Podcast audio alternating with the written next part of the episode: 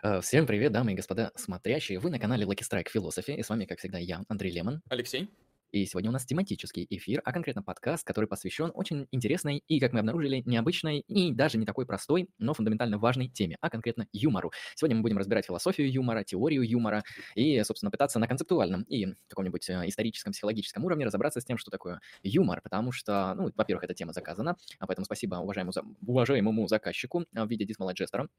А, Именно благодаря нему мы сегодня будем рассказывать про юмор. Примерно так. Да. Хотелось бы начать с пары слов об актуальности самого вопроса. Потому что, с одной стороны, нам в повседневности на уровне языка народной психологии кажется, что юмор – явление для нас очевидное. Но на самом деле в, больш- в большом количестве ситуаций встает вопрос, что именно считать юмором, что именно считать хорошим юмором. И если заглянуть в фундаментальную часть вопроса, то как вообще происходит юмор, да? То есть, что он на уровне процессов, да, происходящих в мозге или, возможно, в мышлении, или в речи, или еще где-то. Что такое юмор? Это актуальный интересный вопрос, и удивительно, что на самом деле не так много о нем было сказано. То есть в философии юмора не так много разнообразных теорий и подходов. Есть некоторое их количество, их сегодня мы опишем на стриме. Да, сегодня мы поговорим, если кратко по- по- попробовать описать план. Сначала мы поговорим про историю юмора, потом мы рассмотрим основные концепции юмора, а, их несколько. И, собственно, далее мы перейдем к вопросам из чата. А, По правилам формата. Вопросы с донатом будут зачитаны вне очереди и сразу.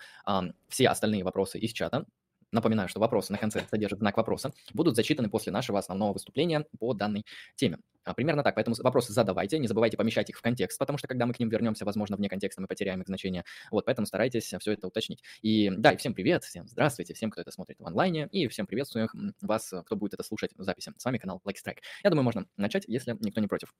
Собственно, давайте начнем с истории, юмора, не даже в контексте практики, а в контексте как раз-таки теории, а конкретно философии.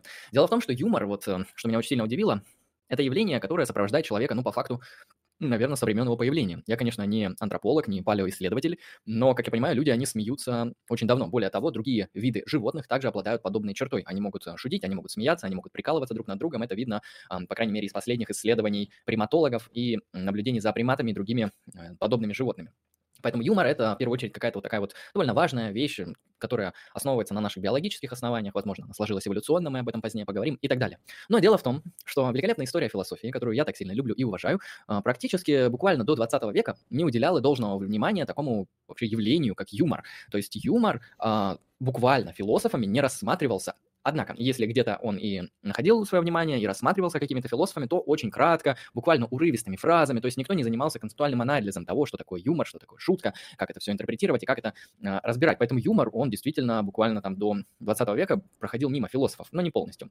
Я постараюсь изначально вам показать, а, как концепции юмора развивались в течение истории философии, а дальше мы перейдем к самим концепциям. Собственно, а, все мы, представители западной культуры, наверное, а, по крайней мере, я и Алексей, а, мы, собственно, а, обращаемся к Древней Греции, а конкретно к античности. И наблюдаем здесь э, наших великих, могущественных философов в виде Платона и Аристотеля.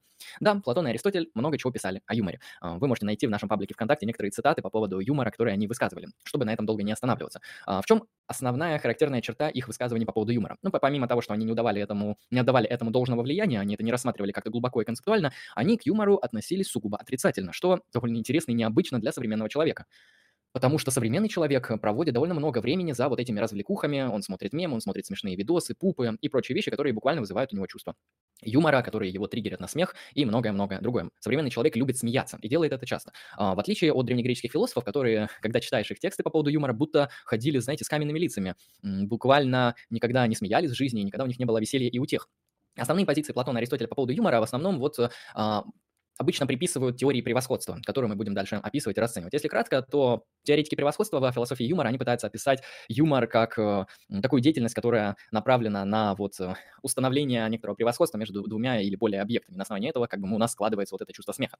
Именно Платон и Аристотель, они очень скептически и неприятно относились к юмору, просто потому что они считали это довольно низменным, потому что, грубо говоря, потихаться, смеяться и издеваться над другими людьми, которые являются более слабыми относительно нас, это буквально ну, шаг не очень добродетельного человека с точки зрения Платона и Аристотеля. Ну, Подобные взгляды из античности плавно-плавно перетекли в Средневековье через Августина и, собственно, всю монашескую традицию. Дело в том, что если мы посмотрим и также происследуем а, различные монашеские а, тексты монашеских орденов, вообще взгляды тех же самых эм, христианских философов и христианских теологов на концепцию юмора, то мы можем увидеть действительно такие тоже довольно суровые вещи.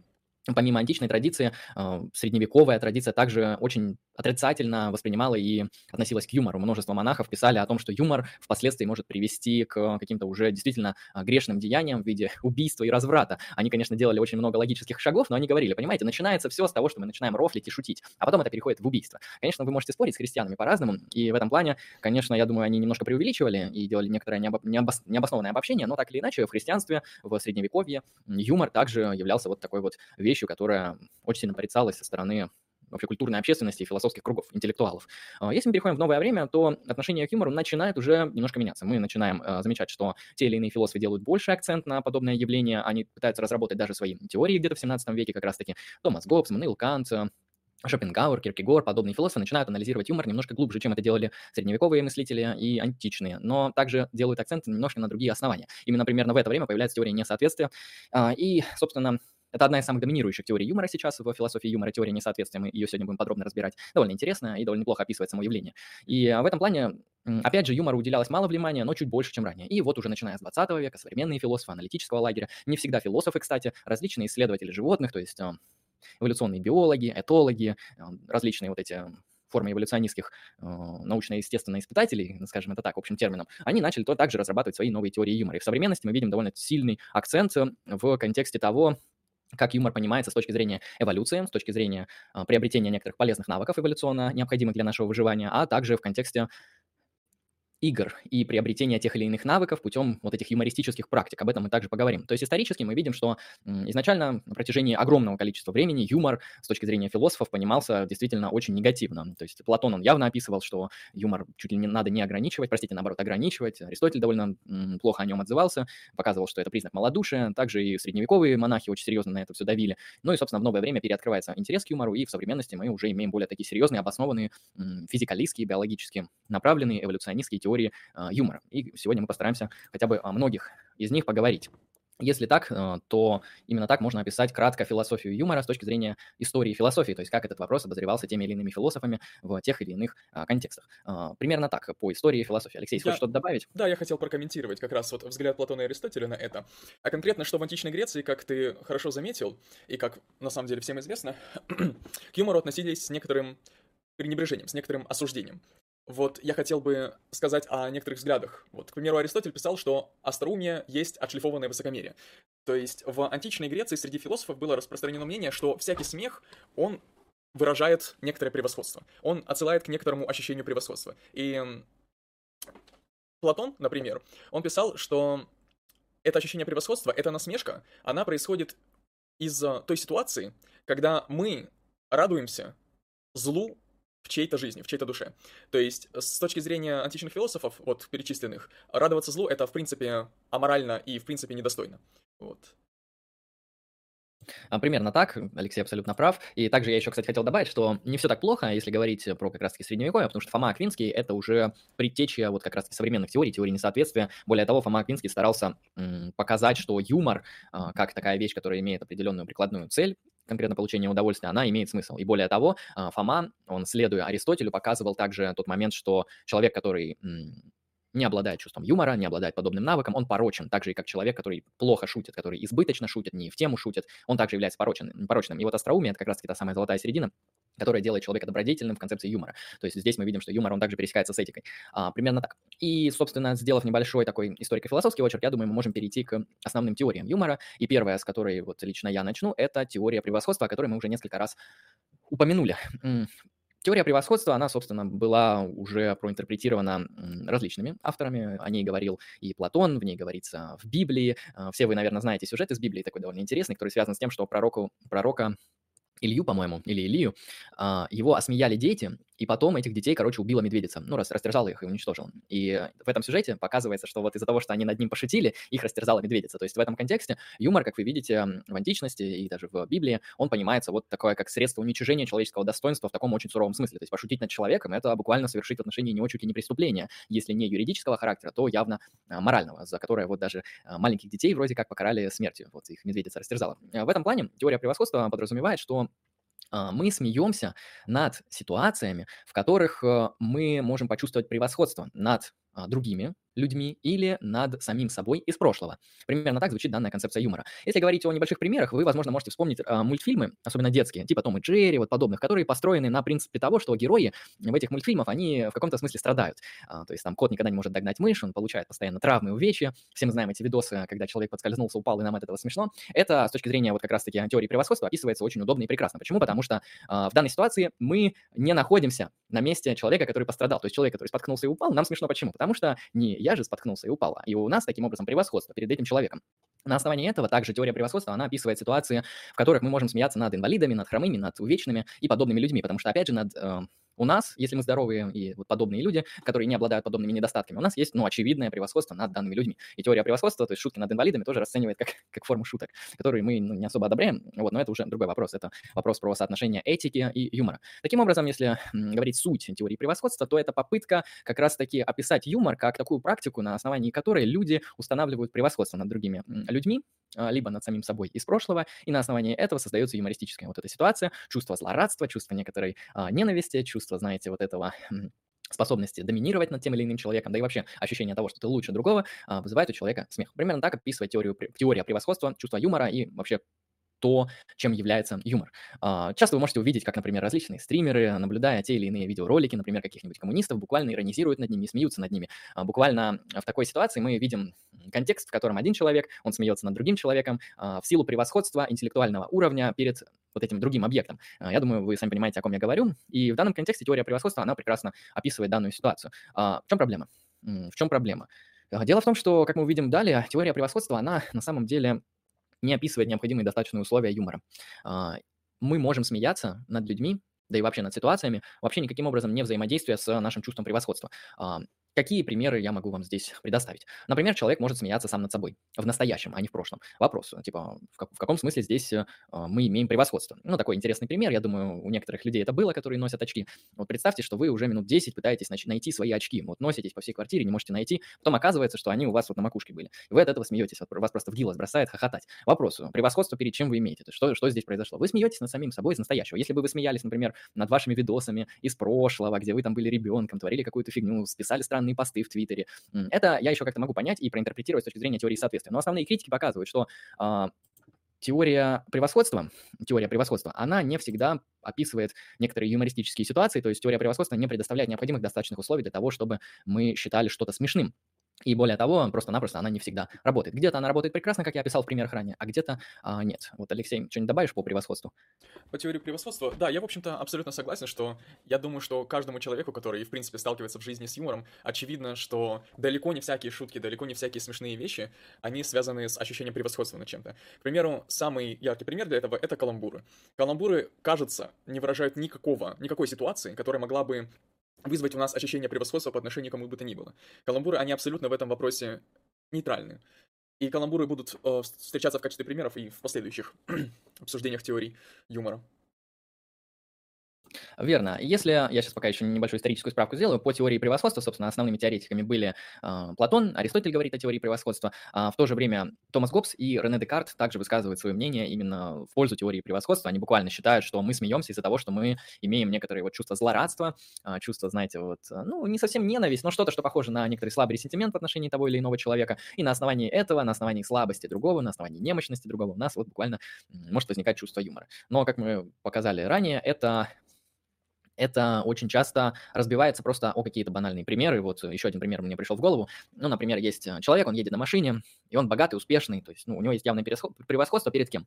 Перед другим человеком, который у него попрошайничает деньги. О, этот человек не богат, он, вероятно, нездоров, он несчастен в жизни, его социальные связи ужасны. Очевидно, здесь ситуация превосходства. Но человек, который сидит в машине, его как-то не сразу бросает в смех за наблюдение, за из-за наблюдения за подобным несчастным человеком. Скорее, у него будет возникать чувство жалости, может быть, чувство отвращения, что более редко, но чувство смеха в отношении данного человека, опять же, возникает редко. Поэтому основная претензия к теории превосходства довольно простая, а конкретно то, что необходимые достаточные условия для юмора недостаточны. То есть нам недостаточно наличия просто превосходства. Более того, само превосходство не является необходимым признаком юмора. И здесь мы, собственно, перескакиваем к второй теории юмора, а, к теории облегчения или теория вот, психологической разрядки, теория психологического снятия. То есть по-разному она называется. Обычно мы ее можем обозначить как теория облегчения. И здесь я, собственно, могу слово передать Алексею. Да, да.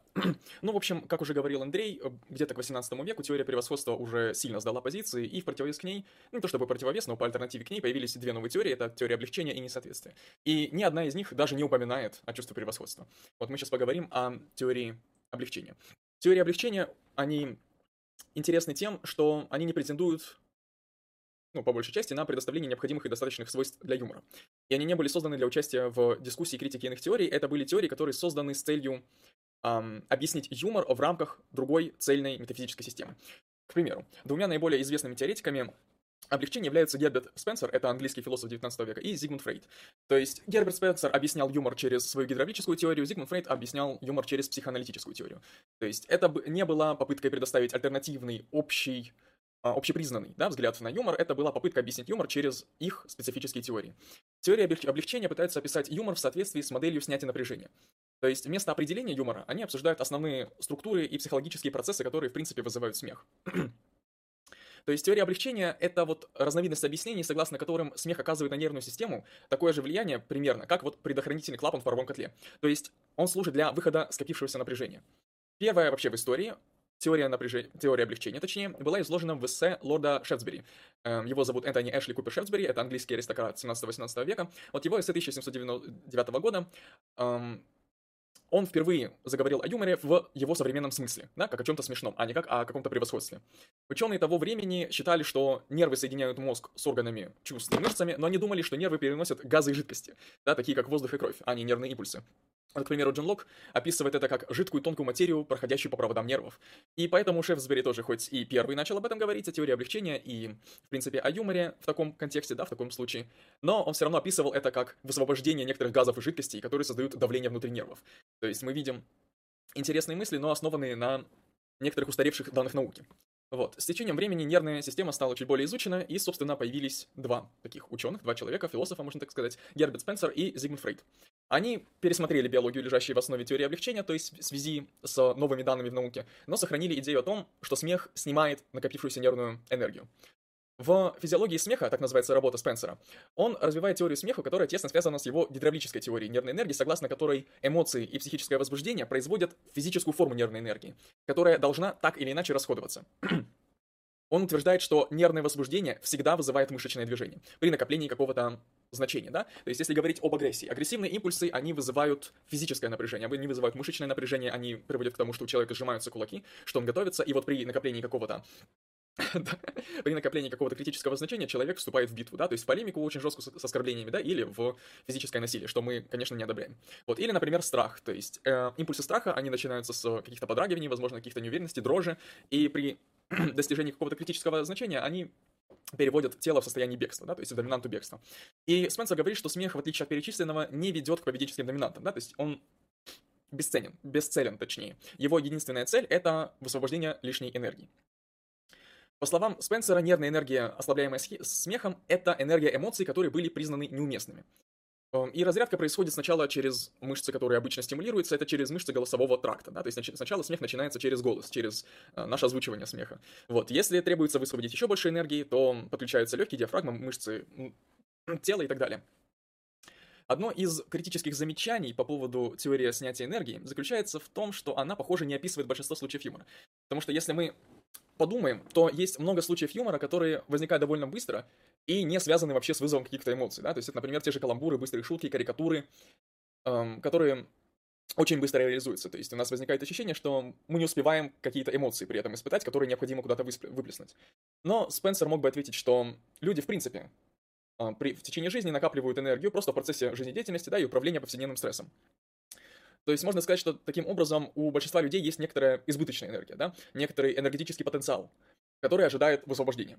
То есть можно, например, часто услышать, что юмор позволяет выпустить пар после какого-нибудь напряженного рабочего дня.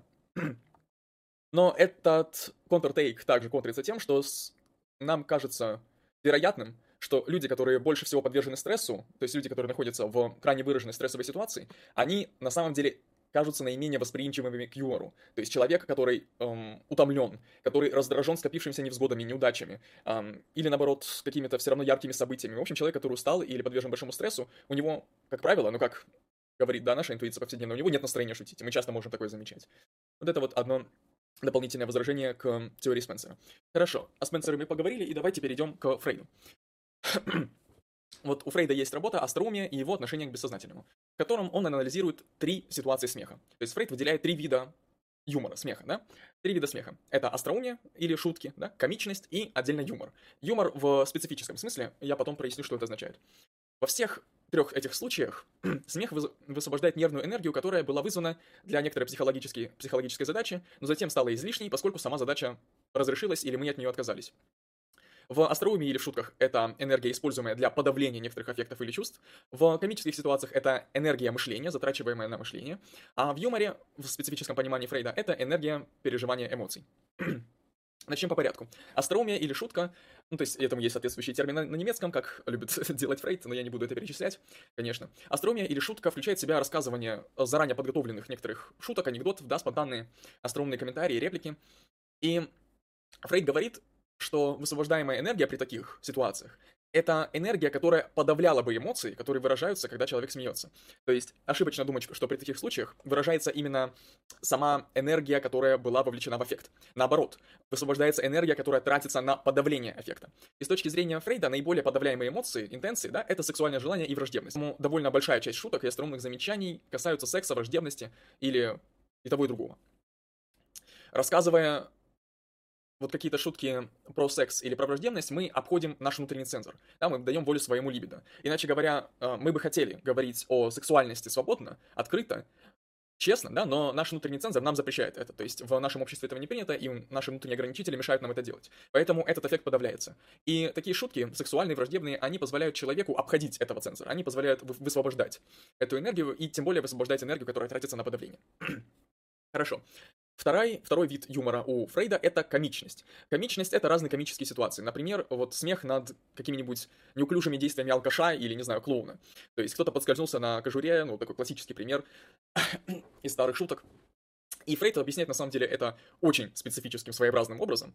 Он говорит, что когда мы наблюдаем, как клоун спотыкается, выполняя действия, которые мы обычно выполняем плавно и эффективно, мы смеемся, и таким образом мы экономим энергию, которую обычно расходуем, чтобы понять движение клоуна. То есть в данном случае Фрейд, он обращается к теории миметического представления, иначе говоря, представления подобия. Да? В этой теории мы расходуем больше энергии, чтобы понять что-то большое, нагруженное большими деталями или большим масштабом, и тратим меньше энергии, чтобы понять что-то незначительное, что-то небольшое. То есть, иначе говоря, с точки зрения Фрейда, нам сложнее понять неуклюжие действия клоуна, потому что они выбиваются из нашей привычной картины, потому что их сложно объяснить, потому что они непредсказуемы, да? И чтобы их понять, получается, нужно больше энергии. А чтобы представить наши собственные плавные обычные движения, нам привычные, мы тратим очень мало энергии. И таким образом, в целях экономии наш мозг, он предпочитает как бы посмеяться, чтобы вот эту вот разницу потенциалов, разницу затрачиваемой энергии а, выразить в юморе. То есть, согласитесь, специфическое немножко странное представление о юморе. Да. И, собственно, есть третья ситуация юмора, которую Фрейд называет, собственно, юмор. Да? И юмор в понимании Фрейда возникает, если есть ситуация, в которой, в соответствии с нашими обычными привычками, мы должны испытывать искушение высвободить некоторый тревожный эффект, и если на нас как затем действуют мотивы, подавляющие этот эффект в процессе как бы выражения, зарождения, то удовольствие от юмора приходит за счет высвобождения аффекта, который не реализуется. То есть э, удовольствие от смеха возникает из-за экономии в расходе аффектом. Сейчас я попытаюсь объяснить, что это означает.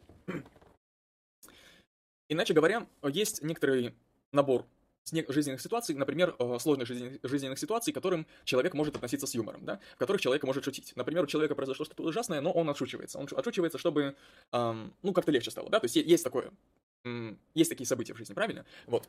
И Фрейд описывает это так. У человека зарождается некоторый тревожный, тревожный эффект, который он готов значит, выразить, который он готов выразить, некоторый эффект печали или злобы, негодования, страха. И человек вместо того, чтобы выражать, а его выражать это болезненно, да, потому что эффект он болезненный, он тревожный, человек над этим шутит, таким образом высвобождая энергию этого эффекта, лебединозную, да, или антилебединозную, таким образом ослабевая сам эффект, то есть облегчая себе при этом психологическую жизнь. Таким образом, Вот мы подходим к фрейдовской теории облегчения, да. То есть это также работает в случаях, к примеру, самой иронии, да, когда мы можем наблюдать некоторые свои недостатки, но мы над ними шутим, чтобы их как бы обесценить, да, чтобы нас не так оно тревожило. И когда мы шутим, мы шутим, мы обесцениваем наши недостатки. Вот. Это также возможно наблюдать при так называемом, я не знаю, истерическом смехе, да, когда вроде нет ситуации для смеха, вроде ничего смешного не происходит, но скопилось некоторое напряжение, человек может смеяться просто 5 минут без остановки. То есть я думаю, некоторые из вас, дорогие зрители, некоторые из нас, а, мы с таким сталкивались. Вот, это три ситуации юмора по Фрейду. Но теперь перейдем к критике. Да? Для начала стоит отметить, что сегодня ни один философ, ни один ученый в области психологии не объясняет смех или юмор как процесс высвобождения сдерживаемой нервной энергии.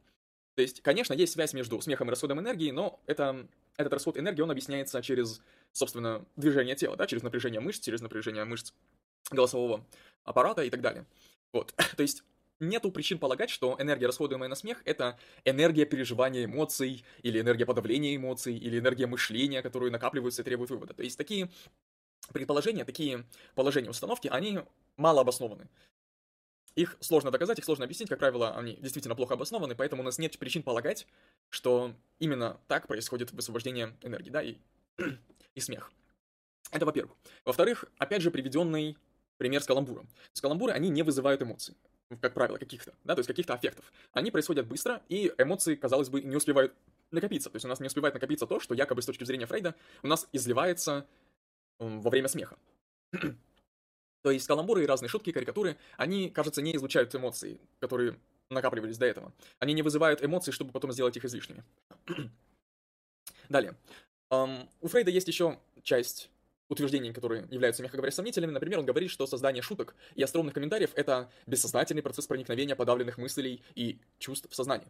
Но это утверждение, оно, кажется, опровергается, когда мы думаем о профессиональных юмористов, которые приводят, точнее, которые подходят к созданию шуток с осознанной стратегией, да, то есть некоторым рациональным подходом.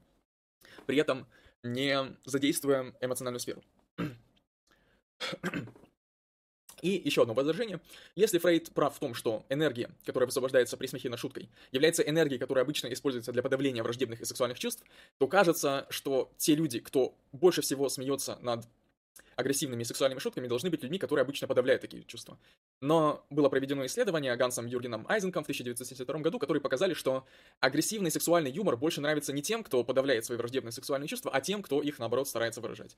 Вот. Ну, а критику миметичности, критику апелляции к теории миметичности, я думаю, можно опустить, но я один контрпример предоставлю, да, то есть эм, с точки зрения теории миметичности нам было бы сложнее представить, как мы переплываем через Ла-Манш, чем то, как мы завязываем шнурки. Но если мы попробуем представить, как мы завязываем шнурки, мы обнаружим, что это, мягко говоря, сложнее. Вот, хотя действие несопоставимо по масштабу. Вот такая, такое, такую точку зрения можно предоставить на теорию облегчения, которая была актуальна в некоторых кругах, в некоторых сферах в 18 веке. И, в принципе, мы видим, что сейчас она уже не актуальна, она опровергнута, и сейчас работает, сейчас распространена, превалирует другая теория юмора, а именно теория несоответствия. Да, а, прежде чем мы к ней придем, я тоже пару комментариев по теории облегчения скажу. А, в принципе, теория неплохая с той точки зрения, что она описывает некоторые ситуации, в которых человек действительно попадая в какие-то стрессовые условия, в какие-то проблематичные условия, а, он отшучивается. Знаете, человек вот не подготовился к экзамену, я это часто наблюдал, ему буквально грозит двойка, а это грозит э, тем, что ему придется либо тратить свои материальные ресурсы, либо там заниматься другой деятельностью, в общем, как-то париться, ну, в общем, неприятными последствиями все это грозит. И он, знаете, как-то не особо волнуется, то есть, наоборот, чувство волнения у него есть, но он выражает это вот шутками, он постоянно отшучивается, он шутит по поводу экзамена, по поводу преподавателя, по поводу предмета, и кажется, что его шутки помогают ему перенести подобную стрессовую ситуацию. И, на мой взгляд, вот теория э, облегчения психологического, она неплохо описывает именно вот подобные случаи, но, конечно, все случаи юмора она описывает довольно э, плохо, и необходимые достаточные условия, опять же, данная теория не предполагает отношение юмора. И здесь мы переходим к основной а, к самой доминирующей, к самой распространенной и самой прикладной теории юмора. Почему прикладная? Потому что современные стендап-комики и другие люди, которые работают в жанре комедия, юмор, они, в принципе, большую часть своей практики выстраивают на основании теории несоответствия. Нам пришел донат, поэтому нам надо его сразу ответить по правилам. Um, это донат без вопросов, поэтому Каюс Косадес, а, Кай Касадес, да, из Вандерфелла, значит, присылает нам 30 рублей. Спасибо большое, Кай Касадес. Спасибо, спасибо большое. А, продолжаем. И а, дело в том, что теория несоответствия является одной из самых прикладных. Сейчас мы постараемся раскрыть ее суть а, и посмотреть, как, например, а, Кант и Шопенгауэр рассматривали данную теорию. Прежде чем мы к самой теории перейдем, я опять же хочу вам зачитать, какие необходимые и достаточные условия данная теория формирует в отношении юмора в отношении того, что такое юмор. И когда мы, знаете, вот я введу эти критерии, потом мы разберем эту теорию как можно глубже и понятней, и потом мы вернемся опять к этим критериям, чтобы посмотреть, а, что мы поняли, совершив такой вот небольшой диалектический, а, диалектическое движение мышления. Итак, а, такой философ, как Майкл Кларк, это философ современный, по-моему, философ 20 э, века, я вот не помню, в каком году он написал свою работу. В общем, он выделяет следующий список критериев, которые необходимы и достаточны для того, чтобы что-то являлось юмором. А, он выделяет три критерия. И, собственно, первый. Человек воспринимает, в скобочках, осознает, либо представляет себе, будем использовать слово «воспринимает» для удобства. Человек воспринимает предмет как несоответствующий. Второе. Человек получает удовольствие, воспринимая данный предмет. Третье. Человек наслаждается воспринимаемым несоответствием как минимум частично ради него самого, а не исключительно по какой-то корыстной причине. А позже мы вернемся к этому, это вам пока только такой небольшой набросок на подумать, и, собственно, мы переходим к теории несоответствия к той самой популярной теории. Давайте сравним, как она будет выглядеть на фоне других теорий. Теория превосходства, она например, говорит нам, что причиной смеха является чувство превосходства. Теория облегчения видит в смехе определенный выброс вот этой нервной, психической энергии. Теория несоответствия утверждает, что смех возникает из-за восприятия некоторого несоответствия, чего-то, что идет в разрез с нашими мысленными ожиданиями и схемами. Именно так кратко можно описать теорию несоответствия. Вот, э, опять же, это не значит, что ее изобрели там в новое время во времена Иммануила Канта и Шопенгауэра. Конечно, Аристотель про это говорил, Фома об этом говорил, но они не уделяли буквально должного внимания. И поэтому нам придется, грубо говоря, начинать с них. Ну, а вот, если примеру, кратко примеру, mm-hmm. Цицерон в работе об ораторе писал, что самый распространенный вид шуток — это шутки, в которых мы ожидаем одного, а говорится другое. Здесь наши собственные разочарованные ожидания заставляют нас смеяться. То есть это довольно старая тема. Да, да, то есть единственное, что она вот не раскрывалась. Так-то и Аристотель, конечно, писал в своей риторике, то, что оратор, он может э, вызывать вот это чувство, чувство ожидания какого-то X, и потом его развенчивать, да. А таким образом у нас появляется несоответствие между ожидаемой реакцией и тем, что мы имеем на выходе. Обычно в теории шуток, в теории юмора это обозначается структурно как э, сетап и панчлайн. То есть сетап — это некоторая ситуация подводки, это ситуация создания ожидания какой-то позиции, то есть, ну, банальный пример, какие-нибудь анекдоты, что-то подобное, они все, вообще стендап жанр как стендап, он построен на вот использовании данной формы сетап плюс панчлайн, это шутка. Сначала человек рассказывает, я думаю, вы все это слышали, какую-то историю такого около жизненного характера, либо вымышленного. А, вы ожидаете, что исход этой истории будет э, одним, но на выходе вы получаете какой-то другой. И вот э, сама ситуация несоответствия вас порождает чувство смеха. А, дальше, я думаю, мы примеры какие-нибудь приведем, но это попозже, пока проходимся по теории. Собственно, я вам даже приведу цитату Иммануила Канта, который, вот, вот подумайте, Кант занимался юмором. Ну, конечно же, в критике способности суждения он отдавал этому не такое должное влияние, как современные теоретики, но так или иначе он писал про смех. И Кант говорит, что смех — это аффект от внезапного превращения напряженного ожидания в ничто. То есть наши ожидания рушатся, и мы на основании этого орем в гилос. То есть нам смешно. А, и таким образом, собственно, с теорией несоответствия довольно все просто а, ситуация, в котором наши ожидания не соответствуют э, некоторой ну, реальности, да, слово не очень подходит, скорее результаты, вот, э, ожидания и полученный результат, они не соответствуют. На основании этого несоответствия мы смеемся. На основании этого у нас возникает чувство смеха. Собственно, чаще всего подобный жанр, подобную структуру используют не только стендап-комики, но также любые люди, которые работают в жанре ирония, потому что ирония — это также использование подобного, подобной вещи. Ну, например, вот э, у вас есть друг, и он очень низкого роста. Например, он ниже вас. И когда он приходит на очередную встречу с вами, вы говорите, «А, ох, какой высокий человек подошел, ну или что-нибудь подобное. То есть вы некоторое состояние ожидания, то есть в отношении низкого человека, ну, в принципе, ожидаемо сказать, что он не особо высокий или что-то подобное. А вы говорите противоположно, что он очень высокий, выше всех нас здесь. А, и в этом плане на основании этого у нас может возникать юмор. И ирония, она, в принципе, таким образом работает. Создает какое-то а, определенное ожидание, и потом его развенчивает каким-то панчлайном. А если говорить так, Алексей? Да, еще хочу добавить, что Кант очень забавно и интересно описывает удовольствие от юмора. То есть с точки зрения Канта, вообще сама юмористическая ситуация в нашем мышлении, в самом мышлении, она не приводит ни к чему, вообще никакому результату, она безрезультативна. Но она, видимо, каким-то рефлекторным образом, она вызывает движение тела, то есть, да, сокращение мышц, сокращение дыхательной мускулатуры. А, еще Кант писал о движениях кишечника и других внутренних органов, а также о трении их, но это мы, скажем так, это можно ему простить, такие подробности. Вот, но смысл его слов в том, что удовольствие, которое мы получаем от смеха, это удовольствие физическое. То есть нам приятно смеяться, потому что нашему телу приятно смеяться. Это ощущение физически. А в самом мышлении юмористическая ситуация не вызывает удовольствия. Не вызывает такого удовольствия. Вот примерно так. Да, Кант считал, что юмор, он полезен только в контексте вот таких вот физиологических вещей, типа удовольствия. То есть эм, с точки зрения Канта, на уровне рассудка, то есть на уровне абстрактного мышления, юмор нам не позволяет продвигаться, так как это, например, делает математика, когда мы ей занимаемся, мы усиливаем свои ментальные абстрактные способности и мышление, как это делает философия и другие гуманитарные науки. В отличие от подобных вещей, юмор, он не дает нам почву для усиления нашего разума, он как раз-таки а, с точки зрения Канта является иррациональным. Кант это прямо говорит, то, что юмор – это вещь, которая ну, не относится к сфере какого-то там интеллектуального мышления, а, философии или чего-то подобного. То есть юмор — это просто вот а, некоторая такая фича, которая происходит с нашим организмом в некоторых ситуациях. И с точки зрения Канта юмор и рассудок, они не пересекаются в том смысле, что мы не усиливаем шутками свое интеллектуальное состояние. Поэтому, поэтому человека, который, там, не знаю, всю жизнь занимается шутками или всю жизнь смотрит мемы, Кант явно не посчитал бы интеллектуалом. Хотя кажется на, наоборот, потому что человек знает очень много шуток, он может выстраивать огромное количество форм, возможно, он может писать сценарии для стендапа, что требует э, довольно большой доли интеллектуальности и многого другого. Но вот с точки зрения Канта юмор носит сугубо физиологический такой характер и э, не более. Если мы перейдем к Шопенгауэру, его концепция много интереснее. Она тоже соответствует теории несоответствия. А, но, однако, Шопенгауэр, он немножко глубже копает в данный вопрос и дает более четкое концептуальное разграничение и понятие того, что такое теория несоответствия с точки зрения Шопенгауэра. А, дело в том, что в то время как для Канта юмор состоит в несообразности, то есть несоответствии наших ожиданий и опыта, который мы наблюдаем, Шопенгауэр говорит немножко по-другому, но плюс-минус об одном и том же. Шопенгауэр говорит нам о несоответствии между наглядным восприятием вещей и их абстрактным рациональным познанием. То есть, грубо говоря, Шопенгауэр здесь делает акцент на несоответствие между какими-то а, концептуальными понятиями, общими понятиями, да, и реально наблюдаемыми вещами в мире. И я даже видел пример, который приводит, а, по-моему, сам Шопенгауэр. Вот он говорит, есть слово «собака». Я думаю, вы все знаете, что это за понятие и что оно означает. Вот есть вот эта концепция – собака. А теперь представьте себе на секунду, что в класс собаки входят такие объекты, как такой, знаете, огромный, здоровый симбернар, из фильма «Бетховен». Такой вообще бычара, просто огромная фигня, а, которая может вас, понимаете, одним взглядом раздавить. И в то же время в понятие собака входит чхаохуа, вот такая вот мелкая фигня, которая помещается в сумочку, а, вот, и ведет себя неподобающим образом для собаки, как думают многие. И в этом плане вот а, то, что два опытных объекта в виде Чихаохуа и Симбернара относятся к одному абстрактному классу собака, вызывает у нас смех, потому что здесь, опять же, есть несоответствие вот такого порядка. Именно так объясняет эм, теорию несоответствия Шопенгауэр. Да, и я тоже прокомментирую, мне очень понравилось. С точки зрения Шопенгауэра, она, в принципе, несколько оригинальная, я бы сказал, да, как, как сказал Андрей, вот с точки зрения Шопенгауэра юмор возникает, когда мы внезапно замечаем несоответствие между вот концепцией, да, и восприятием частного случая из этой концепции, частного объекта, да, который, как предполагается, относится к этой концепции. Вот отличный был пример с собаками.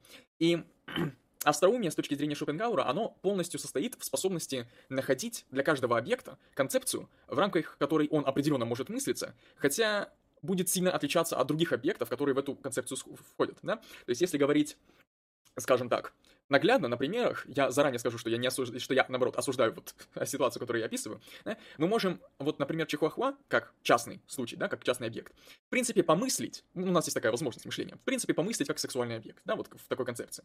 И это уже вызовет некоторую, э, некоторый иронический эффект. И вот с точки зрения Шопенгауэра, остроумия есть как раз-таки способность находить такие вот соответствия эм, объекта некоторым иным концепциям, в которых этот объект может мыслить, мыслиться точнее, но не является привычным для данной концепции. И удовольствие от юмора, самое интересное у Шопенгауэра, оно возникает как победа а, такого уровня, да, такого вида познания, как познание через восприятие, над мышлением, над концептуальным мышлением. Потому что восприятие с точки зрения Шопенгауэра – это изначальный вид знания, неотделимый от животной природы, в котором проявляется все, что дает прямое удовлетворение воли. То есть, грубо говоря, восприятие, буквальное восприятие через зрение, да, непосредственное, интуитивное, оно является больше, более животным, да, чем мышление. То есть оно напрямую взаимодействует с волей с точки зрения Шопенгауэра. И с точки зрения Шопенгауэра, по аналогии, как очень часто наши мыслительные конструкции, наше мышление, оно препятствует выражению наших физиологических, да, физических желаний, желаний нашего тела. Точно так же мышление, оно препятствует абстрактное мышление, имею в виду, оно препятствует непосредственному восприятию, оно его искажает, и оно стоит на границе, оно как барьер, закрывающий м, наше восприятие от воли. И когда этот барьер снимается через вот неожиданное наблюдение некоторого частного случая, который входит в некоторый резонанс, некоторое противоречие с концепцией описываемой, тогда наше тело испытывает вроде как удовольствие от победы, да, то, что наше познание, оно, эм, значит, блять, я забыл это слово, оно, ой, где это слово? Ладно, короче, оно нагнуло, оно поймело, оно задоминировало наше рациональное мышление. Вот, примерно так. Да, и знаете, я еще привожу такой интересный пример. Я попытался, когда готовился к этому подкасту, в голове изобразить такую схему, которая, соответственно, неплохо бы могла описать модель того, как работает теория несоответствия. И почему, например, некоторые шутки, которые выстроены по принципу несоответствия, нас не смешат. И дело в том, что если теория превосходства и теория психологического облегчения они контрпримеры очень плохо контрят и очень плохо обосновывают, как контрпримеры вписываются в их теорию, то теория несоответствия довольно хорошо это делает. Сейчас я постараюсь вам это все объяснить. Смотрите, представьте себе вот такое вот пространство, да, вот абстрактное, надо было мне нарисовать, наверное, ну, неважно. Вот, в нем есть круг. Вот, от этого круга идут линии к другим кругам, к другим, вот такой вот огромную-огромную такую эм, сетку, сетку представьте себе в голове. И многие из этих линий, они связаны друг с другом. Вот там, например, круг А связан с кругом Б, круг Б связан с кругом С, и вот, вот так мы можем выстраивать там до последней буквы алфавита. И теорию несоответствия можно выстроить следующим образом. А, человек за сетап, например, выбирает какую-то концепцию из круга А, и он может провести а, свой панчлайн на букву какую-нибудь D. А D, она непосредственно вот этим кольцевым а, взаимодействием связана с А. При этом пропускается B, C, ну вы поняли, другие элементы, и мы как бы получаем то, что из понятия А как сетапа следует понятие вот это D, которое в принципе следует, оно обосновано. Но из-за того, что мы пропускаем вот этот огромный круг э, логических последовательностей, да, у нас возникает вот это вот некоторое чувство несоответствия. Как это так? А, и тут резко D, а где вот эти вот шаги, у нас возникает чувство несоответствия, которое вызывает у нас на смех. Это если как-то постараться изобразить в такой вот схематической голове. А, в голове схематически, точнее, наоборот. Вот. То есть, я так и... понимаю, ты имеешь в виду, что когда вот у нас есть некоторый, а, некоторая ситуация А, из которой, в принципе, следует ситуация D, но через а, такие логические звенья, как B и C, но эти B и C нам не очевидны, они опущены. Да, да. да. Вот, и поэтому, поэтому нам из нашего заблуждения, чисто рационального, эм, мы испытываем некоторое чувство несоответствия, но на самом деле, мол, там есть соответствие. Ну, как вариант, как вариант может быть соответствие, но потому что вещь, в которой вообще не будет никакого соответствия с ранее заявленным сетапом, а, вот это, наверное, на мой взгляд, будет даже не совсем шутка. Здесь вот э, просто несоответствие возможно только в контексте соответствия в этом плане. И, собственно, я хотел вот уточнить некоторые критические выпады в отношении теории несоответствия. Например, вы можете сказать, ну вот мне предоставили шутку, в которой есть сетап панчлайн, панчлайн не соответствует сетапу, и, в принципе, это то, что описывается прекрасной теорией несоответствия. Вопрос, мне не смешно. По каким причинам это может произойти? А, первое, Зачем я изобразил вам эту схему? Как раз-таки, чтобы до вас лучше дошла мысль о том, что вы не поняли шутку. Вы, например, не обладаете достаточной интеллектуальной силой, чтобы в голове выстроить вот этот переход между а, от А к Д, э, просчитав в голове потом вот эти шаги и, грубо говоря, понять вообще интеллектуальную подоплеку той или иной шутки.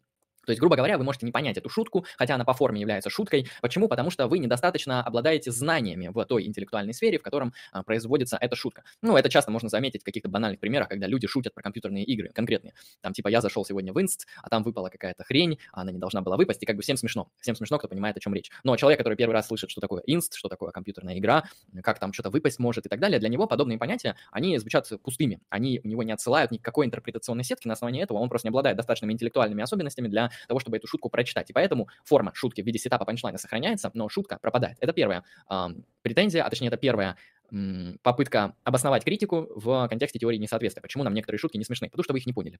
Второй момент. Второй момент может связан быть с тем, что вы эту шутку уже знаете, или она для вас уже ясна. Это как раз-таки, вот я думаю, Алексей приведет примеры с заезженными анекдотами, которые не смешны, просто потому что мы их уже 500 раз слышали. И в этом контексте данную критику также можно отвергнуть, то есть нам, например, что-то не является смешным, просто потому что вы это уже сотни раз видели, эта шутка уже повторена, а, саму форму подобной шутки вы уже множество раз воспроизводили, и для вас это просто не вызывает смех. Для вас это очевидно, для вас это не смешно, просто потому что вы уже в своем познании настолько преисполнились, да, вы уже знаете все 59 советских анекдотов э, про тюрягу и про армию, что и про Сталина, что вам просто уже как бы не смешно еще раз их слушать и так далее. Примерно так я хотел уточнить.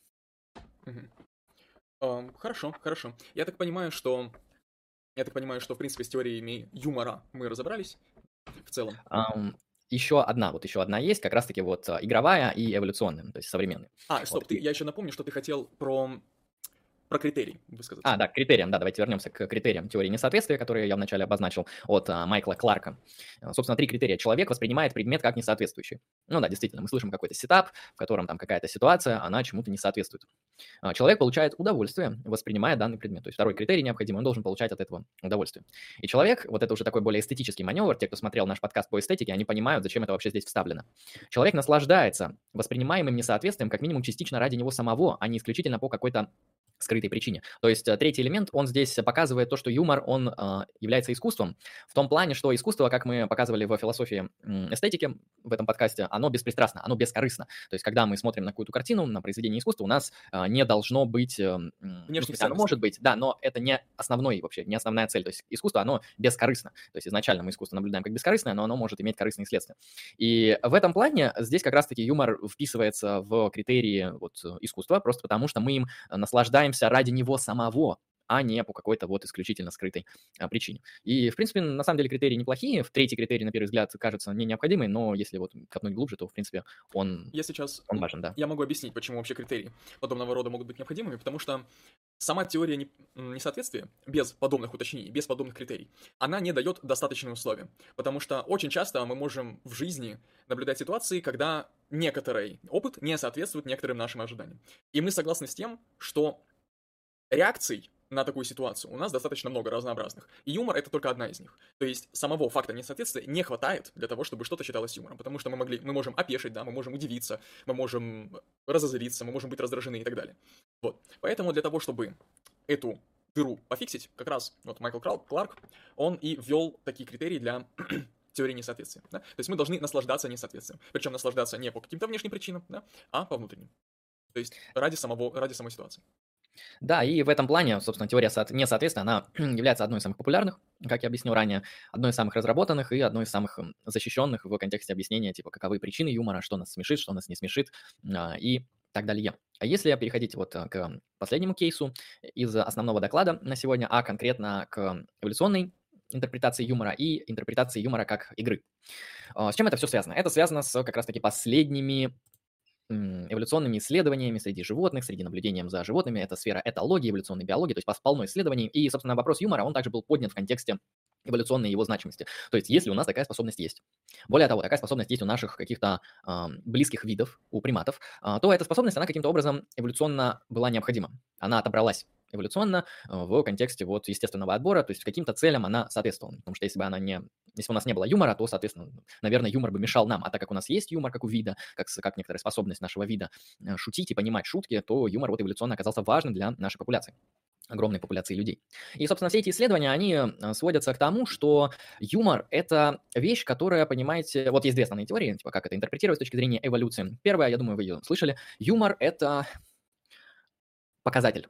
Это показатель некоторых характеристик человека, которые являются эволюционно важными для, а, как для популяции, так и для члена популяции.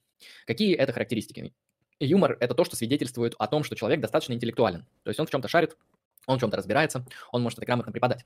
Второе, о чем это свидетельствует, это не только о высокой интеллектуальности, но и о том, что у человека, в принципе, довольно высокие социальные коммуникативные навыки. То есть это человек не такой, которого будут все выгонять из общества, потому что смешные люди, люди, которые обладают приятным, хорошим чувством юмора, они в обществе ценятся. Мы любим с ними общаться, нам это приятно, они приносят удовольствие, а люди без чувства юмора считаются нами скучными. В прямом смысле это буквально оскорбление. И люди без чувства юмора, они действительно недобродетельны. В этом плане Аристотель прав. И, собственно, юмор, он является некоторой вот функциональным выражением того, что у нас плюс-минус высокий интеллект, то, что у нас высокие социальные навыки, мы можем общаться с другими людьми, мы можем с ними вступать в коммуникации, мы можем приносить другим людям удовольствие. А, это все играет абсолютно важную, фундаментальную роль на эволюционном вот эм, витке развития людей, а, потому что, ну, на самом деле, даже если вы сейчас посмотрите, какие галочки, да, какие признаки люди в анкетах для знакомств указывают в отношении своего партнера, очень часто а, юмор оказывается где-то в топе. То есть, конечно, вряд ли всегда юмор занимает топ-1 место, типа а, «я ищу мужчину», пишет какая-нибудь прекрасная девушка, с чувством юмора, и это самое главное. Нет, но чувство юмора явно там будет фигурировать и не на последнем месте, поэтому чувство юмора даже сейчас,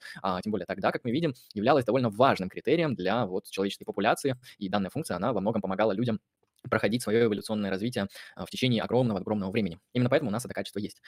А, далее, это первый кейс, который, собственно, объясняет юмор эволюционно. Но эволюционно можно объяснить еще вторым подходом. А, чем занялся такой философ, как Дэниел Деннет и еще два философа, которые с ним писали книгу, собственно, посвященную юмору «Шутки изнутри», по-моему, как-то так называется. Эта книга, можете ее найти, я не знаю, на русском языке есть или нет. Дело в том, что данные философы, они считают, что юмор развился в силу того, что он, он, грубо говоря, усиливает способности нашего мышления и нашего мозга обнаруживать ошибки и обнаруживать э, ложные утверждения, находить ошибки в каких-то убеждениях, обнаруживать ложные рассуждения. То есть э, я, к сожалению, не читал саму эту книгу, и довольно интересно было бы установить, каким образом э, данные авторы приходят к подобному выводу, но здесь я вам рассказываю саму концепцию с точки зрения Деннета и других философов.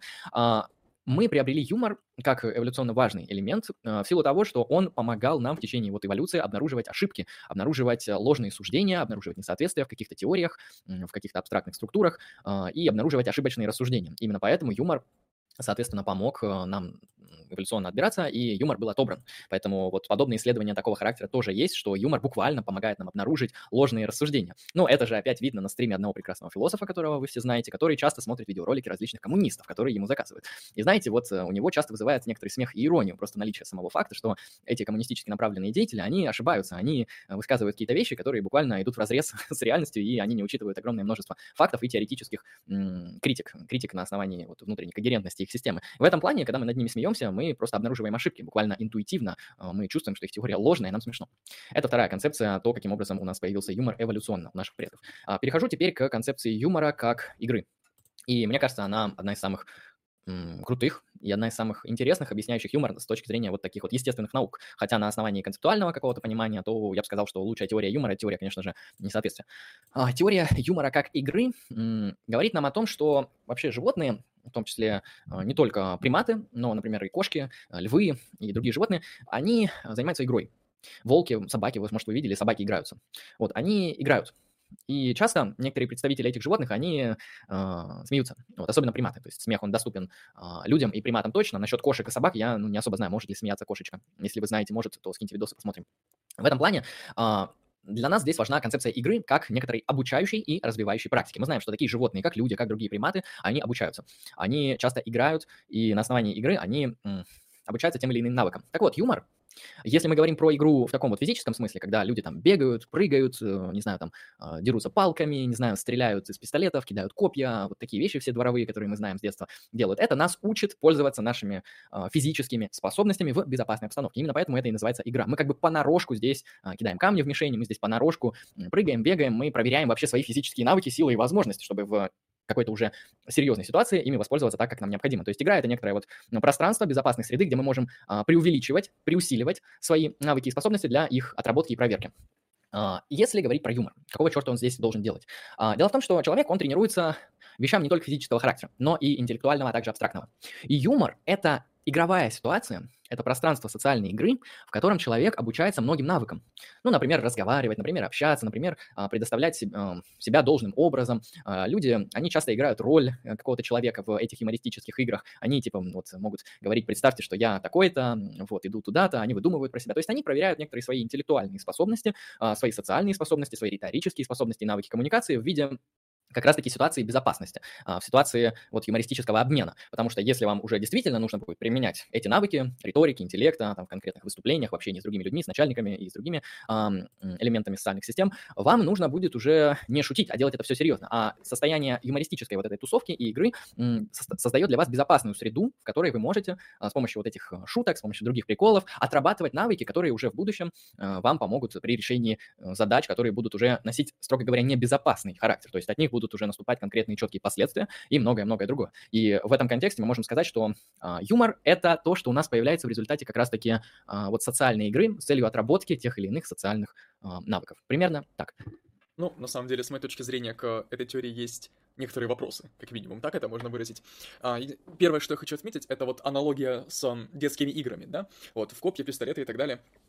Мне кажется, что объяснение такого поведения через отработку некоторых потенциально не, полезных навыков в безопасной обстановке, это, мягко говоря, смелое заявление. Да? То есть оно, вероятно, должно быть хорошо обосновано, чтобы действительно было рабочим, потому что мне очень сложно представить, если честно, какие мотивационные импульсы должны присутствовать в мозгу, да, в психике маленького человека, чтобы он занимался отработкой. Да, то есть можно сказать, что общая функция да, таких игр — это отработка, в принципе, можно указать на роль в системе, да, что эти игры, они могут быть полезны для чего-то. Вот. Но я так думаю, что изначально мотивационный импульс, вообще изначально цель таких игр, она заключается совсем в другом. Да? То есть мы можем консеквенциалистски выяснить, что такие игры позитивно влияют на некоторые навыки да, через последствия. Но нам сложно судить о самой цели, да, с которой такие ситуации воспроизводятся, такие ситуации подходят и проходят, да, потому что мне, по крайней мере, представляется, ну, как минимум, да, что у маленьких людей, да, как и у всех других людей, есть там потребность в общении, потребность в том, ну, физической активности, допустим, да, во взаимодействии социальном. И каждый маленький человек, в соответствии со своим маленьким темпераментом, он выражает эту энергию по-своему, да, через различные возможные игровые ситуации и так далее. Потому что мы знаем, что человек, когда он проводит свой досуг, ему, как правило, неприятно, когда ему скучно. Вот, когда у него свободное время, ему неприятно, что он скучно. Когда ребенок не учится, не занимается чем-то, ему тоже скучно. Вот, какие есть альтернативы? Да, ребенок может сидеть дома, да, читать книги, он, возможно, какие-нибудь художественную литературу, возможно, не знаю, играть в Майнкрафт или что-нибудь такое. И есть альтернатива в том, чтобы досуг проводить через совместную игру с другими такими же маленькими людьми по соседству. Вот, по крайней мере, это было актуально много лет назад, когда техника и интернеты всякие не были в таком блядь, в таком широком распространении, как ныне, да, тогда маленьким детям, особенно из, маленьким людям, в смысле, извините, особенно из провинции Российской Федерации, довольно сложно было найти, скажем так, подходящий досуг, да, чтобы как-то справиться с ощущением скуки. И приходилось чуть ли не вынужденно взаимодействовать в игровой форме с окружающими маленькими людьми. Вот такая у меня есть гипотеза. А, но я скажу так, они, вот подобные исследования, они строятся вот на таких именно конкретных эмпирических базисах, то есть это скорее даже научная гипотеза, чем философская теория, потому что она, она буквально не делает акцент на первое лицо, то есть на внутренние состояния, на внутренние переживания людей, оно, оно выносит это за скобки при исследовании.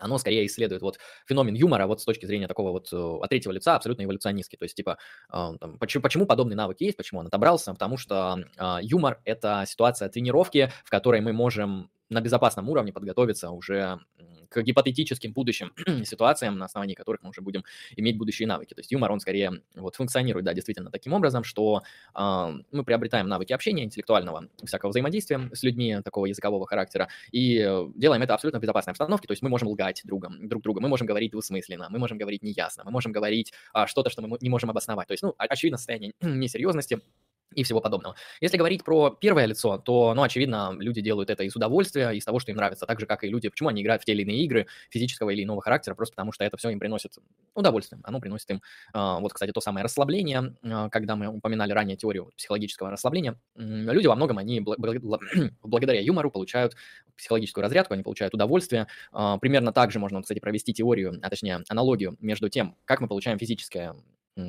физический отдых, как для нас выглядит. Ну, мы лежим, мы там можем в ванне отдыхать, мы можем не напрягаться физически, мы, грубо говоря, физически отдыхаем. Это то, что еще обозначают как пассивный отдых. Если мы говорим про юмор, это точно такая же тема, то есть это форма отдыха, форма досуга, но для нашего ментального состояния, для нашей психологии, для а, вот некоторого внутреннего нашего мира, связанного с психологическими переживаниями. То есть мы занимаемся юмором, шутками, мы смотрим мемы, когда нашей душе, да, нашей психике нужно отдохнуть от всего этого бредного мира, и мы получаем просто от этого удовольствие. Примерно так. Хорошо, хорошо. А, ну, в таком случае, я думаю, мы можем перейти к вопросам из чата. А, да, таким образом, вот немножко сделаю вывод. Мы рассказали, собственно, историю а, юмора, а точнее, история философии юмора. Мы рассказали то, что к юмору довольно нехорошо многие философы относились. Мы показали, что юмор начал приобретать значение в 18-20 веке и концептуализироваться уже серьезно. Юмор сейчас исследуется в основном естествоиспытателями в виде эволюционных биологов. Мы рассмотрели теорию превосходства, теорию психологического облегчения, теорию несоответствия, теорию юмора как игры, и на этом мы, собственно, переходим к вопросам из чата. Истинно так. Так, так читаем. А, ну, да, мы начнем сверху. Не забывайте то, что ну, на вопросах сзади знак вопроса в конце. Да, так Денис Дубовицкий спрашивает, будет про ресентимент в стендап-комедии? Ну, как видишь, ресентимент, про ресентимент не было ничего особенного. Ну, я бы сказал, прокомментировал про ресентимент, то, что вот теория превосходства, она напрямую переплетается с ресентиментом. Потому что теория превосходства говорит, что мы смеемся, и причиной юмора выступает несоответствие и превосход... Блин, я путаюсь уже. А, превосходство над другими людьми. Это превосходство обычно может выражаться в форме злорадства, а, там, ненависти какой-то, может быть, зависти. И это так или иначе то, что Ницше обозначает как ресентимент, поэтому теория превосходства, она лучше всего вот эм, соотносится с понятием ресентимента. Как это дальше раскрывать, я думаю, это отдельное исследование. А, так, Нико Нико спрашивает, слышали про ситуацию с Reeflay? Как думаете, могут ли власти после этого запретить трэш-стримы? Ну, это косвенно связано с юмором, на самом деле, потому что я, насколько понимаю, трэш-стримы люди смотрят для впечатлений, для зрелищ, в том числе с юмористической целью, и иногда там перегибают палку. Но я, если честно, ничего про, про это не слышал, поэтому сказать... I'm an artist. I'm a performance artist. Так, uh, your name. 50 рублей прислал донат, спасибо за донат. Ну, раз сегодня про юмор. Помню, смотрел этот ролик, смеялся... Так, сейчас я открою донаты в отдельном окне. Секундочку. Um, помню, когда смотрел этот ролик, смеялся до слез. С чем интересно связано, что когда я смеюсь, я испытываю чувство дикого абсурда. И плачу, будто попал не в тот таймлайн. По второй очереди. Спасибо, Your Name. На этом стриме мы не смотрим видео, мы посмотрим видео на, друг, на другом стриме. Так, хорошо. По, по вопросу, да. Не mm-hmm. такой простой, кстати.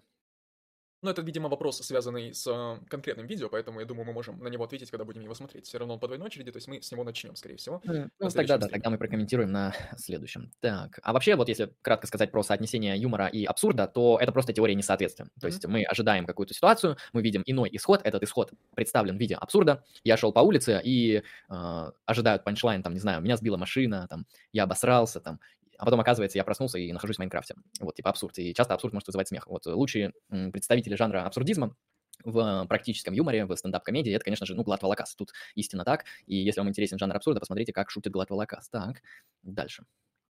Что тут еще по интересным вопросам? Так, ну, Стас Вольчин, Вольчин спрашивал вопросы в конце. Да, вопросы в конце. Собственно, самое время задавать да. вопросы. Ну вот, Нико, Нико, много о чем писал Аристотель уже не актуально, а юмор для каждого разный. Кто-то может оценить шутку, а кто-то может не понять, и это абсолютно нормально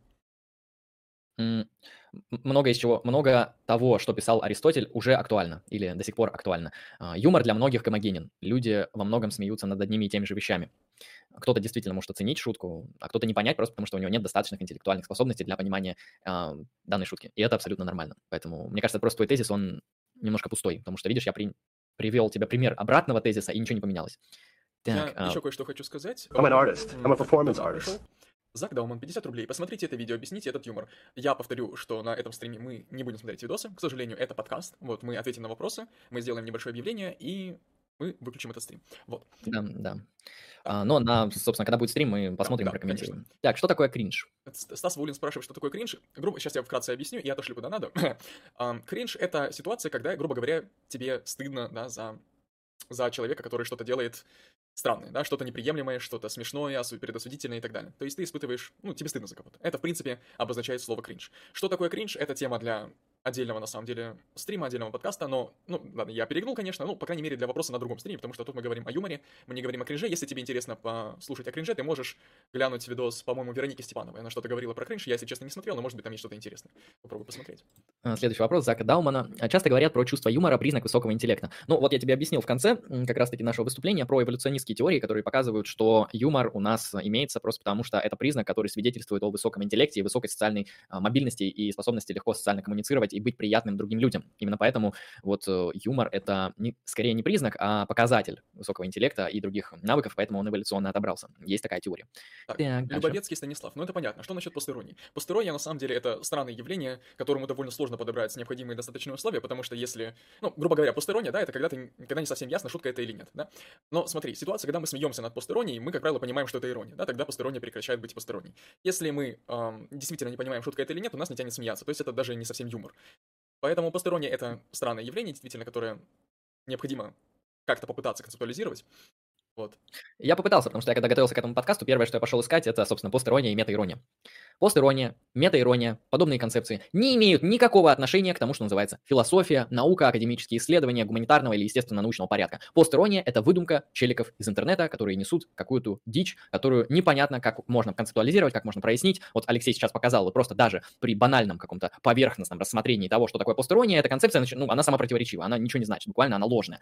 И в этом, в этом плане постерония, метаирония — это не философские понятия, а, это выдумка каких-то не очень умных людей, это что-то, что вот можно в плохом смысле описать как эм, современная народная психология зумеров, это что-то из сферы вот типа, не знаю, как назвать херню, назову ее постеронией. То есть э, это не нагружено никаким философским смыслом, это просто набор символов, который означает хрен пойми что, потому что когда я просил людей дать определение постеронии и метаиронии, никто не дает нормальное, те, что дают, они оказываются ложными и самопротиворечивыми. А, более того, никто из философов, философов юмора, э, даже на каком-то поверхностном уровне, нигде никогда не упоминает про пост, мета, э, анарха и еще что-нибудь, иронию. То есть, ну, очевидно, есть такая вещь, как ирония, она излучается в рамках актерского мастерства и в рамках риторики. Но вот пост, мета и прочая ирония — это выдумка. Это пустая, абсолютно пустой термин, он не существует. Привыкайте к тому, что эта вещь ни к чему не отсылает и ничего она не значит. Ну, я сейчас скажу, что, в принципе, пост-ирония, да, на языке современного интернет-вокабуляра, да, если так можно выразиться, крайне упорото, оно соответствует на самом деле похожему слову из более старой версии интернет-вокабуляра, да, оно соответствует слову троллинг, да, и это в принципе то же самое.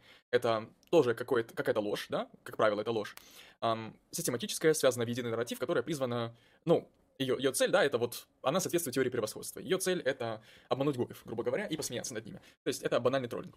Вот. Если, опять же, переводить один термин народной психологии на термин другой народной психологии. Да, и если это включать в какую-то теорию, то со слабой натяжкой это можно запихнуть в теорию превосходства. Да, я согласен. Так, где вы берете материал для лекций? По философии юмора довольно много материала. Посмотри на Стэнфорде, есть статья довольно хорошая. Ну, на Википедии вот такая вот огромнейшая статья по философии юмора, поэтому материала довольно много. Я еще чекал Канта и Шопенгауэра. Так, ну, собственно, я нашел ссылки на них, почитал, что у них там. Да, А, вот Любовецкий Станислав задает и вопрос, на который мы уже ответили, но я думаю, что мы можем ответить еще раз. А, тем не менее, как обозначить явление, при котором человек смеется, когда осознает абсурдную ситуацию? Ну, это и есть как бы ситуация юмора, это и есть ситуация Это, шутки. это ситуация несоответственная, теория Да, да. несоответствия так и описывает. Так, поэтому зачем вот плодить э, там всякие там по- пост, мета, прото, ирония, когда можно сказать, ну вот здесь ситуация несоответствия, поэтому это смешно, потому что вот теория несоответствия прекрасно это описывает. Если вам нужно философское обоснование, а не обоснование зумерское. Так, а, там Стас Воулин про переизбыток юмора пишет. С чем связано микродизморальное ощущение при переизбытке юмора? Возможно ли употреблять и воспроизводить юмор в таком количестве, где не будет а, это дизморали? Я думаю, это связано просто с работой психики, потому что человек — это существо, которое не может наслаждаться а, чем-то вот темпорально много. То есть, э, Перманентно, ты- да, да, то есть ты не можешь находиться вот в состоянии ржаки буквально там неделю. Ты посмеешься там, ну, 10 минут, ну, может, час, если тебя серьезно прям рассмешили каким-то интересным фильмом или комедией, но потом, да, у тебя твоей психике нужно отдохнуть от состояния смеха, переключиться на что-то другое. Я думаю, это просто связано с работой физиологии. Человек, он просто не может находиться вот в подобном состоянии. Я, я напомню, юмор — это экстатическое состояние, это состояние, в котором вы немножко из себя выходите. И в таких состояниях довольно сложно находиться больше, чем час, наверное, даже ну, долго не понаходишься. Зак Так, почему? Почему Мгм. мистер Бин вызывает смех? Ну, мистер Бин это классический пример как раз соответствующей теории несоответствия, да? То есть мы ожидаем от человека в его ситуации каких-то определенных действий, да, которые соответствуют некоторому здравому смыслу, некоторому принятой некоторой модели поведения, да, ам, некоторой ловкости, да, самостоятельности и так далее. А мистер Бин, он постоянно нарушает эти наши ожидания, таким образом вы- вызывая некоторые абсурдные комические ситуации. Да, да, и еще можно добавить здесь а, теорию превосходства, потому что мы чувствуем, что мы не подвержены вот тому несчастью, в котором находится мистер Бин из-за того, что он глупый герой. Можно здесь приплести еще теорию превосходства, типа мы круче, чем мистер Бин, мы-то по-другому бы сделали, нас бы здесь не обманули и и так далее. Можете пошутить для примера? Алексей, открывай список э, анекдотов. Ой, список каламбуров, сейчас, а, сейчас нет, будет практика. Нет, мне стыдно, мне стыдно. Потому что каламбуры, вообще всякие шутки, на самом деле они хороши, когда есть для них время, когда для них правильно подобрана ситуация. Потому что чувство юмора, оно нельзя называется чувством юмора. Да, то есть это некоторая способность к I'm an остроумию artist. и I'm a некоторая performance способность... artist. Спасибо, Your Name за 30 рублей, я сейчас зачитаю. Это, это некоторая способность да, применить свое остроумие в надлежащий момент. Так, чтобы оно вышло правильно, да, вышло смешно, вышло добродетельно. Ну вот Загдауман сам пошутил дальше, я просто процитирую его. «Не шутите над чужим ростом, это низко». Да, да. Вот, прекрасный пример несоответствия. Так, Так, подожди, а я как вы зачитаю считаете- донат, я зачитаю а, донат. да, донат, донат. Your name 30 рублей, спасибо за 30 рублей. А какой термин используется для шуток, которые пакуют разные смыслы друг в друга? Вот пошутил челик, его шутка была понята, был получен некий результат шутки. Ну и результат — это иная шутка и так далее, несколько слоев, люблю такое. На самом деле сложно тебя понять, по крайней, мере, по крайней мере мне. Мгм. Если тебе интересно, то попробуй привести пример. Если вот попытаться ответить здесь таким образом, как описать, какое слово лучше всего описывает не просто шутку и не просто юмор, а какую-то комплексную ситуацию, где много участников, много актов взаимодействия, много шуток, есть сюжет, есть нарратив, повествование, они меняются. Это можно обозначить таким термином театральным комедия. То есть это определенный жанр искусства, в котором все построено на вот подводках к шуткам и, собственно, на самих шутках, на игре героев и так далее. То есть, если ты говоришь вот о каком-то таком более общем термине, который все это описывает, это комедийная ситуация, комедийная постановка или просто комедия. Так, Так. контроним задает вопрос, как считаете, теория несоответствия и теория облегчения могут быть физиологически связаны и следовать друг из друга? Я сначала отвечу на эту часть вопроса. Смотри, теория несоответствия, она не может быть физиологически связана с э, теорией облегчения, потому что по двум причинам. Во-первых, теория несоответствия — это концептуальная как бы, теория. Ну Вот, то есть она не, не про физиологию, не про нейрофизиологию. Во-вторых, теория облегчения — это с точки зрения науки устаревшая и нерабочая, и более того, ложная теория. То есть она не соответствует нынешним научным представлениям да, о работе нервной системы. Там контроним уточняет, о- а, неправильно написал, от теории несоответствия к облегчению. К теории облегчения. То есть там перепутал слова, короче. А, теория... Или, или нет. В общем, типа, Не я важно, на прочитал самом деле, на самом деле не важно. Anyway, как бы ни- ничего не поменялось на самом деле. Вот. Окей, да. Ну, я, в принципе, согласен, потому что а, то, как работает психика и физиология, и то, что такое концептуальный анализ юмора, немножко разные вещи.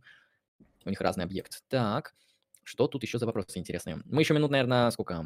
Ну, 10-20 поотвечаем на вопросы, потом закончим. Да. Зак Дауман спрашивает, а юмор помогает усиливать социальные связи? Да, конечно, Да, то есть... да, помогает. Я думаю, очевидно, что человек с хорошим чувством юмора, он привлекает внимание, людям он нравится, и, в принципе, когда ты смеешься над чем-то, тебе обычно приятно при этом. Вот. Так, вы шарите за слои иронии. Поясните за мета-иронию. Мета-иронии не существует. э, слои иронии непонятно, что это значит. Так, дальше. За пост-иронию уже пояснили, ее тоже не существует. Иронию улавливаете? Иронию улавливаем. Так, шутки про Храброва не одобряем. Эм, Читали ли вы философию Гегеля? Я читал. Мгм. Вот тут большой вопрос от контронима. Алексей, учитывая озвученную тобой критику психоаналитического подхода, что можешь сказать о корреляции профессиональных комиков, которые вроде как должны делать это по-сухому профессионально, и высокой частотой среди комиков встречаемости депрессивных расстройств? Это разве не противоречит критике психологического подхода? Что думаешь по поводу корреляции между тем, что а, комики хорошо шутят, и то, что у них есть депрессия часто? Мгм. То есть, в соответствии с озвучиваемой мной критикой. Понял. Смотри, смотри. Е- даже если... Смотри, критика была озвучена такая, что комики, они создают, значит, свои шутки, используя осознанный какой-то подход. Да? То есть они не а, выражают некоторые свои эмоции, да, которые некоторые свои негативные эффекты, и не, таким образом не происходит этого облегчения. Ты приводишь мне, значит, в контрпример ситуацию корреляции между успешными комиками и э, депрессивными расстройствами среди них, э, распространением депрессивных расстройств. Но если бы, если бы теория облегчения действительно работала, если бы комики действительно э, тратили и высвобождали какую-то негативную нервную энергию на свои шутки, то был бы... Ладно, я не с того начал, был бы ли у них, были бы у них депрессивные расстройства, это другой вопрос. Так, депрессивные расстройства. Депрессивное расстройство, оно, насколько я помню, само по себе противоречит всякой способности делать хорошие шутки. да. То есть именно вот в состоянии, в депрессивном состоянии человек хорошую шутку не напишет. Если предполагается, что у комиков есть, значит, богатый ам, психологический бэкграунд, да, каких-то событий, каких-то проблем, неврозов и так далее, который выражается в депрессивной симптоматике, и, значит, именно благодаря этому бэкграунду и благодаря большому количеству противоречивых импульсов и разных эффектов, тревожных или нетревожных, они являются успешными комиками, тогда возможно. Но мне, если честно, кажется, что это вопрос не совсем конкретный, не совсем предметный. То есть а, я затрудняюсь как-то сказать об этом что-то конкретное. Поэтому, если тебе интересно это действительно, то перезадай вопрос немножко поконкретнее. Так, идем дальше. А, Ехидная картошечка пишет топовый комментарий, мне он понравился. Битва ан- аншлага и кривого... а, битва аншлага и кривого зеркала — это битва между аналитиками и континенталами. Это смешно, это прикольно. Несоответствие ты выстроил. Ой. Так, дальше идем по вопросам. А, Не понял шутку, значит, ты просто тупой, и она не для тебя. Пошел вон вообще. Как вариант, как вариант. А Шутки часто нужно понимать. Юмористический нигилизм напрашивается. Это позиция того, что люди не смеются. Ну, наверное, у них беды с башкой. Дальше. Так. Мгм. Так, что тут еще за вопросы? А, вот э, пошли вопросы физиологического характера. Ну, я, я в них не шарю, может, Алексей шарит. Какие отделы мозга ответственны за чувство юмора? Без понятия. Спроси у Савельева. Спросил Савельева. Так, мгм. Так, ржу с философией юмора к 100. Я интеллектуал? А, да, ты же на нашем стриме, поэтому интеллектуал. Так, является ли юмор наркотиком? Ну, метафорически да, потому что он вызывает какое-то привыкание, людям нравится вообще подобная практика, они желают ее повторять, но в медицинском смысле нет. Так, а, какие, а, Алексей, какие нейромедиаторы ответственны за юмор? Сер- Серотонин или дофамин? Чувак, ты рофлишь. Я, я не Да, он, он, наверное, наверное, серотонин. рофлит. Во-во, топовый вопрос. Как вы относитесь к социальной сети TikTok с точки зрения философии юмора? Мне кажется, TikTok, он по большей своей части, эти клипы, они построены как раз-таки на принципе несоответствия. Ну да, Там, да. конечно, там бывают такие токсичные видосы, которые скорее соответствуют теории превосходства, но чаще всего это именно просто несоответствие, как берется состояние X и состояние Y, и Y не соответствует ожиданиям в кейсе X. Ну, вообще TikTok — это форма, это, это всего лишь то, каким образом воплощается юмор, а конкретно музыка плюс видеоряд. То есть там чем-то, как-то фундаментально TikTок м, ничем не отличается от Вот вопрос. еще. Ам, LD350Z. Что доставляет юмор? Счастье или удовольствие? А, я тебе предлагаю, дорогой зритель, об- об- дать определение слову счастье. Да? То есть, по крайней мере, что такое Мгм. удовольствие, мы знаем точно. Поэтому я бы сказал, что юмор доставляет удовольствие, да? а по поводу счастья это вопрос дискутабельный. Дело в том, что в философии счастья, вы можете посмотреть видос на этом канале, а, есть теория, то, что счастье – это удовольствие, и тогда ты просто одно и то же слово два раза употребил. Ну, я скажу так, юмор, он точно приносит удовольствие физиологического характера. Вот Это да. насчет счастья это уже там зависит от, от вас, от вашей теории. Так. Юмор – это средство, при котором особь достигает любви и обожания со стороны других особей популяции. Плюс-минус, да, плюс-минус. а, ну, слово «любовь», наверное, будет сложно как-то употребить, но интерес. Вот. Люди с чувством юмора, они намного лучше вписываются в социальные коммуникации, а, чем люди скучные, без чувства юмора. Вот они даже иногда выглядят опасно. То есть, понимаете, человек, который умеет шутить, он вызывает чувство безопасности. Ты с ним можешь находиться в принципе, плюс тебе приятно с ним находиться. А человек, который угрюмый, человек, который серьезнее, чем серая туча, то, знаете, вам в какой-то момент кажется, что а вдруг он вас грохнет. Вот от него исходит какая-то опасность. В этом плане, ну, очевидно, юмор, он полезен. И для индивида, и для популяции вообще. Потому что популяции без чувства юмора, они не смогут договориться с другими популяциями и вообще сдохнут.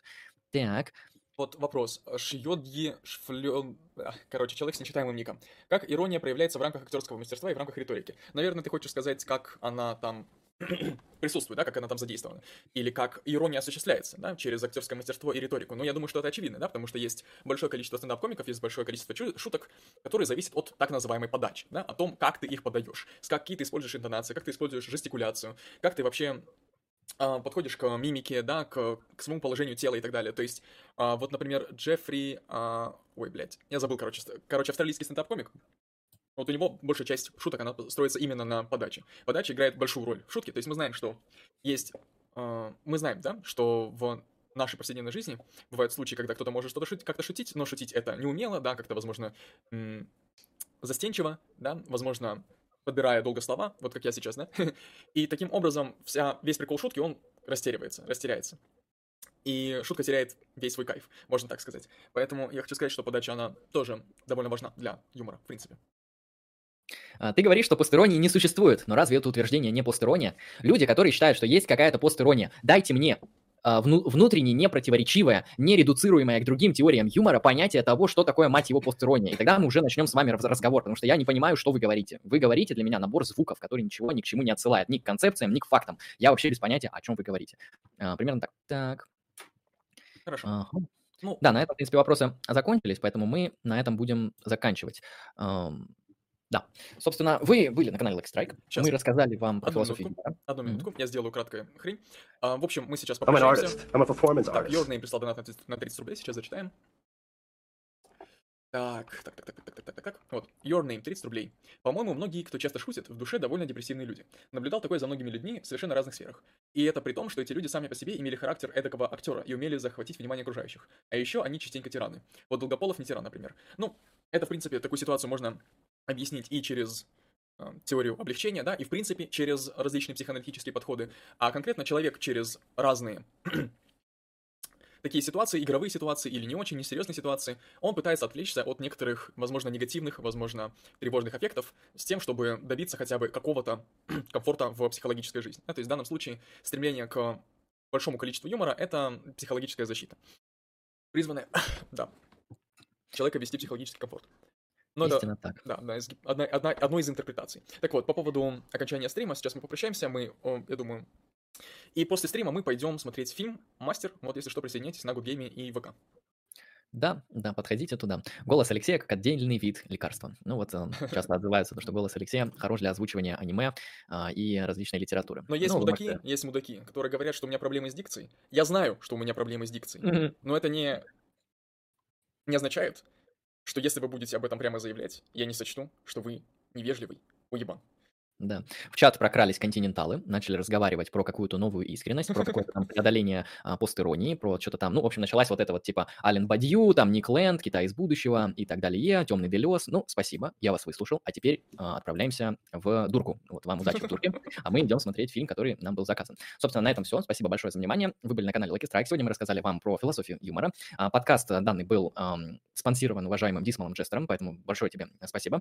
А Если вы хотите услышать подкаст на какую-то интересующую вас тему, желательно по философии, но не только, просто если вы закажете что-то по философии, э, то это будет сделано на более качественном уровне, чем что-то иное. В этом плане ссылки все найдете в описании с тем, чтобы это как-то для себя организовать и реализовать. А, Так или иначе, всем спасибо за внимание. С вами был канал Strike Philosophy. Э, Я Андрей Лемон. Алексей, Поэтому всем удачи и всем пока.